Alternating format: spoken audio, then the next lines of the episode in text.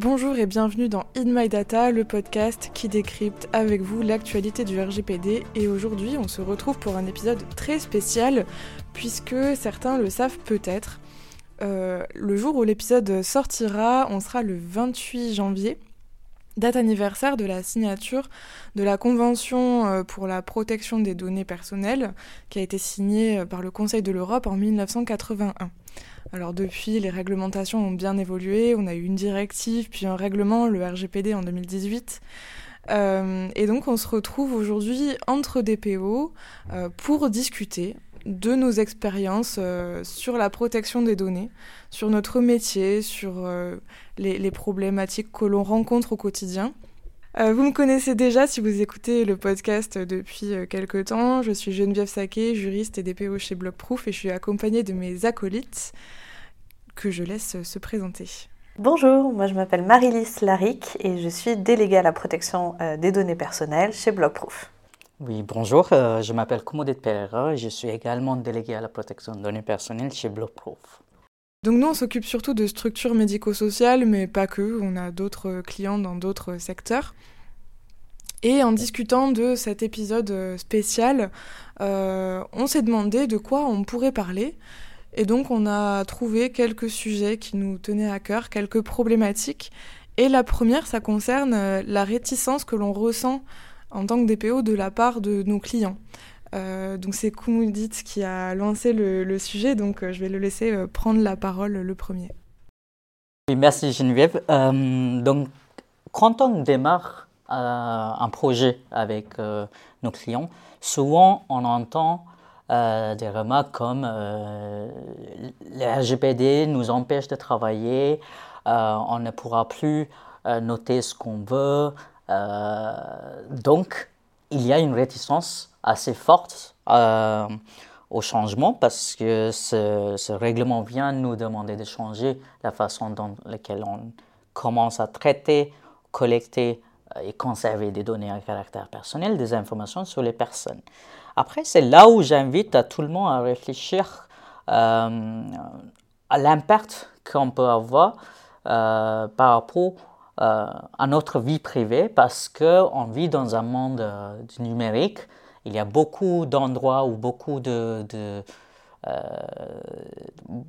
beaucoup de traitements qui sont en place, beaucoup d'acteurs qui aspirent d'informations nous concernant on ne sait pas ce qui est fait avec nos, informations aspirées sur Internet, sur les réseaux sociaux. Nous-mêmes, on donne des informations sur les réseaux aujourd'hui. Et donc, si on ne responsabilise pas les acteurs, les professionnels, euh, si on ne leur demande pas d'être transparents sur les, données types collectées, pourquoi, combien de temps est-ce qu'on les conserve et avec qui est-ce qu'on les partage, on peut certainement euh, avoir des, pratiques euh, dérivées, justement, et ce qui peut représenter un risque sur notre vie privée. Il y en a plein qui me disent en contrepartie que, ouais, on n'a rien à cacher. Certes, on n'a rien à cacher, mais on ne veut pas non plus que tout le monde sache de notre vie privée, le moindre d'action qu'on fait. Par exemple, prenons euh, comme si euh, on se balade dans la, euh, dans la rue et il y a quelqu'un qui, vous, qui connaît pas à pas le chemin que vous prenez pour rentrer chez vous. C'est un peu ça ce qui se passe aujourd'hui. Donc c'est pour ça, aujourd'hui, on nous demande de se responsabiliser et de pouvoir de, de, garantir la transparence de ce qui est fait avec la protection de données à caractère personnel. Et donc, le deuxième point, le, deuxième, euh, vraiment, la remarque que j'entends le plus, c'est la charge de travail. Certes, c'est un sujet nouveau, on n'est pas des techniciens ou on ne traite pas le sujet au quotidien. Oui, ça peut paraître assez complexe comme sujet. Il n'y a pas de problème. C'est pour ça qu'il y a des experts dans le domaine. C'est comme euh, il y a très peu de, gens qui se lancent dans la comptabilité quand on euh, démarre une entreprise le sujet est complexe, on fait quand même un, appel, euh, on fait appel à des experts, même à des amis qui connaissent le sujet. Donc, c'est ce qu'il faut faire. Il n'y a aucun problème, euh, vous ne serez pas jugé de se faire aider dans ce, cette démarche-là. Et donc, certainement, c'est pour ça euh, il y a des experts et euh, c'est ce que je vous invite à faire vraiment. Si vous avez peur de vous lancer dans cette démarche de mise en conformité, faites-vous aider. Il n'y a pas mieux à faire pour réussir dans cette démarche-là. Et troisièmement, on entend, et euh, Marie-Lise est d'accord aussi, souvent les acteurs disent que oui, on doit faire un travail qui n'aura pas de résultat. Euh, on ne les ressentirait pas dans l'immédiat. Ça, euh, on n'est pas d'accord sur ce point-là, parce que euh, certes, il y a beaucoup d'outils à mettre en place, beaucoup de procédures à mettre en place. Certes, on n'aura pas le ressenti juste après qu'on ait mis en place la procédure. Mais le jour que vous allez avoir une violation de données à gérer, le jour où vous allez avoir des personnes qui contestent la façon dont vous allez, ou vous des données à caractère personnel, le fait d'avoir anticipé ce type de demande et d'avoir mis en place des registres de traitement, des procédures en place, ça va vous aider à gagner de temps. Certes, on peut perdre un peu de temps au départ, mais c'est des semaines et des semaines de travail euh, par la suite. Surtout euh, si on euh, parle de l'économie, de la conformité, certes, euh, si le jour où il y a des sanctions, les entreprises aussi vont payer très cher parce que vous savez, aujourd'hui, la CNIL peut prononcer des sanctions financières contre les entreprises. Après, au-delà de, la, comment dire, des sanctions financières, moi, je vous invite à tous de réfléchir plutôt à vous-même est-ce que vous aimeriez qu'on aspire toutes les informations sur vous disponibles partout et vous discrimine sur certains critères? Donc si vous n'aimez pas qu'on vous le fasse, évitons de le faire contre les autres. Donc ça c'est vraiment mon message pour tout le monde pour euh, la partie euh, mise en conformité et la réticence. Donc, je ne sais pas si quelqu'un d'autre veut ajouter autre chose. Euh, bah, moi, j'aimerais bien ajouter quelque chose. Il y a euh, cet aspect-là que tu décris très bien. Euh, il y a aussi le fait que nous, nos clients, c'est principalement du médico-social quand même, en tout cas les miens. Et ils ont pas mal de données sur des personnes, des ados, des adultes, des personnes en situation de handicap, des personnes âgées, etc. ils ont énormément de données sur eux. Euh, leur situation familiale, des copies de documents officiels, leur centre d'intérêt, leurs passions, leurs hobbies, etc. Euh, si demain euh, ces données sont révélées, si demain ces données sont hackées, sont volées par quelqu'un, etc., ça peut avoir des conséquences désastreuses sur leur vie. Et là, ça peut amener à l'usurpation d'identité, mais aussi une violation importante de la vie privée, voilà, si c'est des choses intimes. Et ça peut avoir plusieurs conséquences, donc des conséquences désastreuses pour les personnes concernées, mais aussi ces personnes concernées peuvent se retourner contre l'organisme, l'association, demander euh, des dommages et intérêts, et en plus de ça, on a les sanctions de la CNIL qui s'ajoutent euh, par-dessus. Donc comprend ces réticences parce que à l'instant T, parfois quand on est une, petite association, on a l'impression qu'on ne sera jamais sanctionné. Mais en fait, les données que ces associations ont, que ces établissements du médico-social ont, sont extrêmement précieuses et donc les sanctions derrière et les risques sont aussi beaucoup plus élevés. Ouais, moi j'aimerais bien rajouter que effectivement, comme, comme vous dites, l'a déjà dit, on se sent facilement euh, submergé euh, par, la, par la charge de travail et c'est tout à fait normal. Je pense que même nous, en tant que DPO, parfois on arrive face à un nouveau client et on se dit, euh, ok, ça va être long. Mais justement, il faut compter sur cet accompagnement et il faut se dire que ça, ça l'a déjà dit, mais j'aimerais rajouter que même, par exemple, si on parle de durée de conservation, ça aussi, c'est un chantier énorme à mettre en place dans un organisme, mais euh, ça va vous permettre déjà de trier toutes vos archives, parce que parfois euh, on s'en sort pas, il y a tellement de documents, même juste papier, qui prennent toute une pièce. C'est bien de faire le tri parfois aussi et de pas juste tout garder indéfiniment, même pour la santé de, l'organisme, sans parler de protection des données. Euh, ça, ça, a plein d'avantages au-delà de la vie privée des personnes pour l'organisme, en fait. C'est aussi ça qu'il faut se dire. C'est que euh, on, c'est une économie sur la donnée. Pour moi, c'est vraiment ça l'idée. À ce sujet-là, j'ai vu un truc extrêmement intéressant. En fait, les données qu'on stocke, ça a un coût immédiat. Et notamment, alors si c'est en version papier, euh, forcément, euh, ça prend de la place dans les locaux. Mais en version numérique, ça veut dire aussi euh, du stockage dans des data centers. Et donc, les data centers, aujourd'hui, c'est un des premiers consommateurs d'électricité. Et vu les factures que l'on reçoit en ce moment, vous comprenez bien que forcément, moins on a de données à stocker, plus on fait un tri automatique, etc., moins on a besoin d'espace de stockage et moins ça nous coûte en électricité. Parce que même si vous passez par un prestataire, eh ben, il va aussi forcément devoir augmenter ses tarifs au regard euh, du coût de l'électricité actuel. Donc c'est un véritable enjeu euh, financier assez immédiat. C'est prouvé parce que il n'y a pas longtemps, j'ai eu un, oui, le cas avec un client qui euh, vraiment, je travaillais au quotidien avec cette entreprise, euh, cette association plutôt, et euh, c'était vraiment la, directrice financière qui disait oui, les factures augmentent, surtout avec les éditeurs de logiciels, parce qu'on commence à stocker de plus en plus et assez régulièrement, il y a des mises à jour de factures pour le nombre de, gigaoctets qu'on prend chez eux pour le stockage, certainement. Vraiment intéressant pour le, sur, cet aspect-là. Donc, euh, sans oublier des mails. Ah les mails, ça, c'est bien d'accord. Certainement. Et donc, oui, je pense que ça fera une petite transition sur le sujet suivant. On voulait également parler des lacunes euh, qu'on voit le plus dans les organismes. Euh, Marie-Lise, je pense que tu, veux bien commencer Oui, je veux bien, parce que là, on en a beaucoup. Alors, les premières lacunes que je vois et qui sont en général des lacunes assez faciles en fait à corriger, euh, c'est par rapport à la protection des données en fait. En tant que tel, euh, tout ce qui est mesures de sécurité.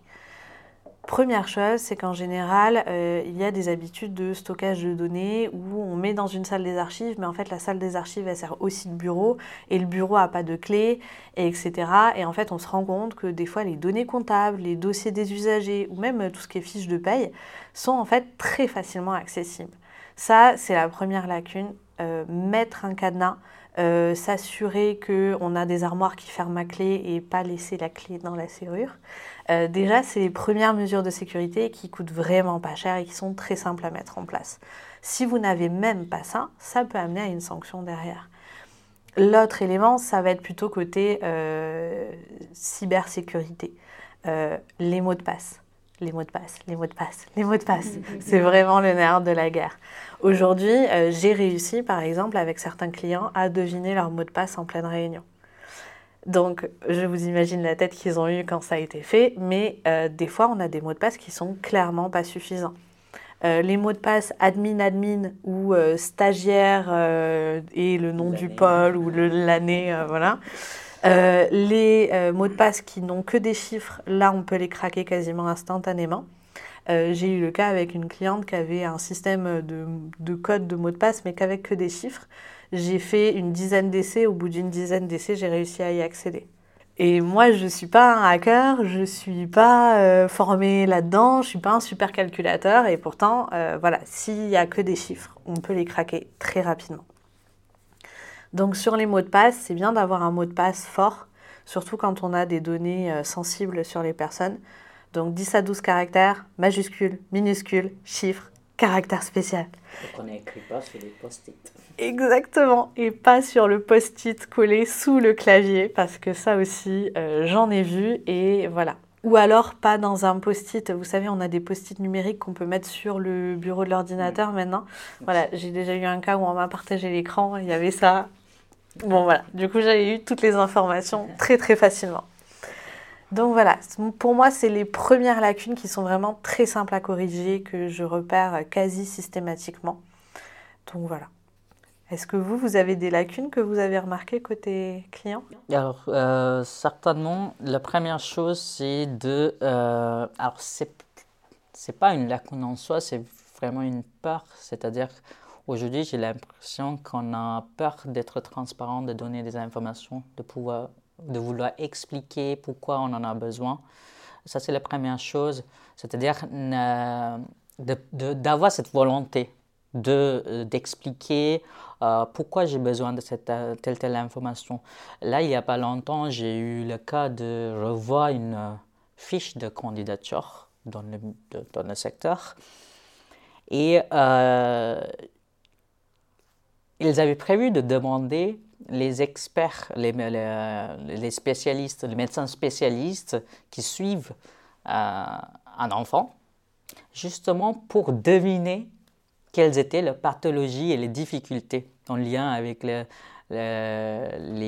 de santé de l'enfant.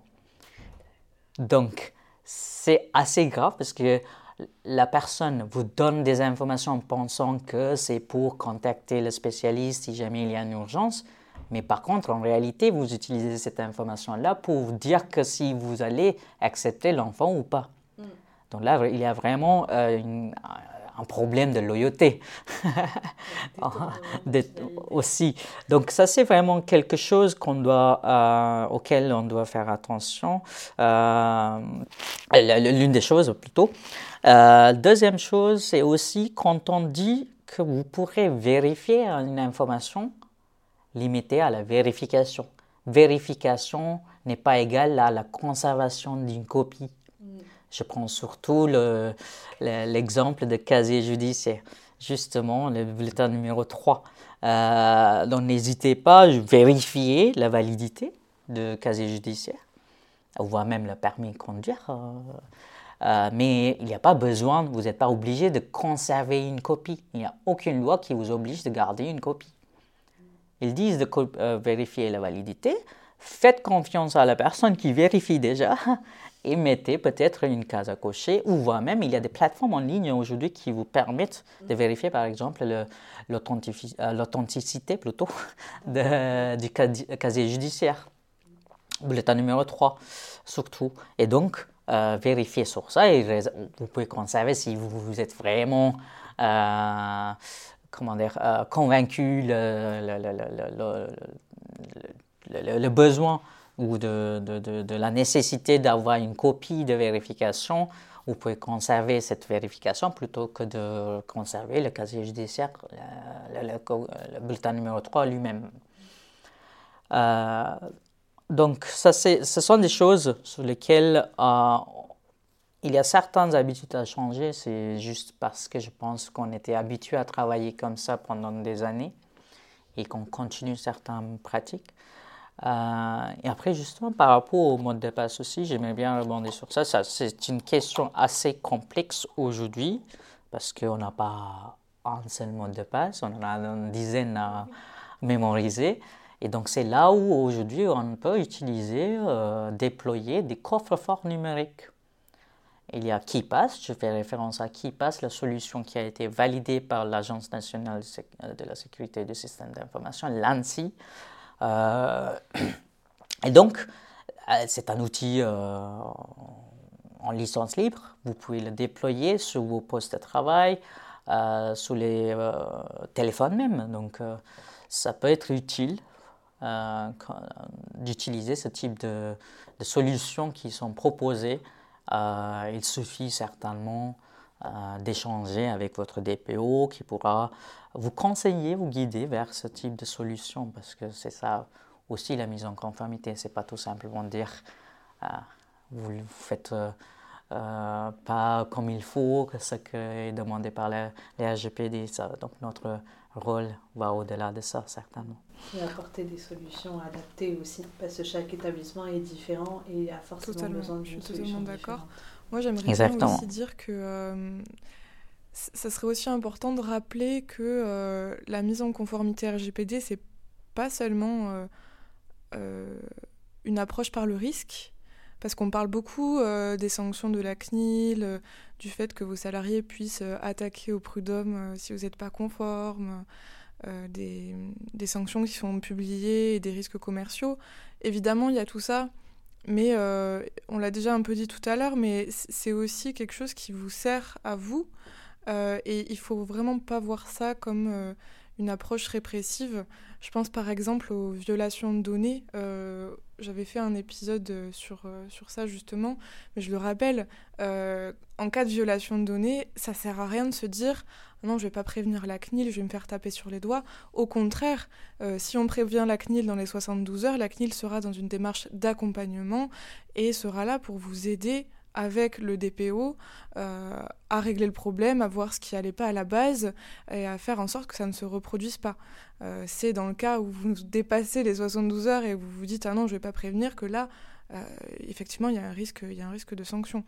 Il faut vraiment voir la CNIL aussi je pense comme une aide si, si, vous avez des questions, si vous n'avez pas encore de DPO et que vous vous posez des questions sur la mise en conformité, sur des détails, vous pouvez totalement appeler la CNIL et, euh, elle sera là pour euh, vous aider. elle ne sera pas là dans une démarche euh, de sanction. Bien au contraire, on salue les, démarches de mise en conformité, même si elles ne commencent que maintenant. mieux vaut tard que jamais, comme on dit. Le, le, dernier sujet que qu'on voulait aborder, c'est bah, les perspectives sur le futur pour la, pour la protection des données. Euh, moi, j'aime bien penser à ça de manière assez utopiste, parce que je suis assez optimiste dans la vie. Mais euh, j'ai l'impression quand même qu'on a de plus en plus de démarches justement de mise en conformité. Et puis j'ai l'impression que le fait que la haute autorité de santé demande euh, aux structures euh, médicales et médico-sociales une conformité au RGPD pour certaines choses, ça, ça aide en fait. Et, et j'espère qu'il y aura de plus en plus d'autorités qui n'ont pas dans la protection des données à la base, qui imposeront des règles de ce genre pour d'autres organismes pour qu'on soit dans une mise en conformité euh, généralisée. Euh, alors évidemment, il y aura toujours des, des, entreprises, des associations qui vont échapper à ça. Je pense que ça va prendre du temps, mais euh, espérons que comme la comptabilité, ça, ça, rentrera dans les mœurs et que ça sera quelque chose de tout à fait, tout à fait automatique. Quoi. Donc certainement, on est dans une économie de, de la donnée et la protection de données personnelles est la base de, de toute euh, cette économie. Et l'Union européenne travaille aujourd'hui sur cet aspect. Et demain, le futur, c'est autour des recherches médicales, recherches scientifiques, réutilisation des données pour améliorer la qualité des prestations, que ce soit dans le médico-social, dans l'immobilier, dans d'autres secteurs. Euh, tous les secteurs vont devoir euh, se pencher dans cette économie-là. Et justement pour pouvoir prendre euh, cette étape ou passer à l'étape suivante, il faut qu'on euh, sécurise la base, c'est-à-dire comment est-ce qu'on garantit les libertés, les droits et libertés des personnes euh, humaines dont on collecte des informations. Et donc, l'intelligence artificielle de demain, on va entraîner des, des, algorithmes sur les données collectées et donc, justement, pour ne pas reproduire les mêmes erreurs, les mêmes discriminations qu'on trouve aujourd'hui, il vaut mieux qu'on clarifie si l'algorithme respecte bien des, des, données, notamment autour de la vie privée, parce que la vie privée, ça englobe euh, plusieurs aspects aujourd'hui. C'est l'impact sur la vie privée qui est... Euh, qui prime surtout. Mm. Donc, euh, sur ça, je pense que cette année et l'année prochaine, on a beaucoup de travail à faire autour de, de la protection de données, de manière générale. C'est-à-dire que cette année et l'année prochaine, il y a d'autres sujets sur lesquels on a beaucoup de travail à faire euh, pour être prêt pour la RGPD déjà ou d'autres nouveaux règlements qui vont entrer en vigueur cette année. Et Marie-Lise, je ne sais pas si tu vas ajouter quelque chose sur cet aspect. Oui, j'aimerais bien ajouter quelque chose très rapidement. Euh, je te rejoins énormément là-dessus. Euh, moi, je suis spécialisée dans le domaine de la santé et c'est vrai que tous ces règlements sur l'IA, sur la protection des données personnelles, ça a des enjeux très concrets et notamment un enjeu qui était assez inattendu par les acteurs euh, il y a peu, c'était en fait d'augmenter la qualité de la donnée que l'on a pour entraîner ces IA, pour faire de la recherche médicale. Du coup, on a de vraies données qui sont propres, qualitatives et bien organisées, ce qui forcément permet une belle innovation côté santé. Totalement, bah, je suis totalement d'accord avec vous. Euh, bah, on vous remercie, euh, tous nos auditeurs et nos auditrices, de nous avoir euh, écoutés pendant ce petit temps de discussion. On espère que cet épisode spécial vous a plu. Et puis je vous dis à bientôt dans In My Data. Au revoir. Au revoir.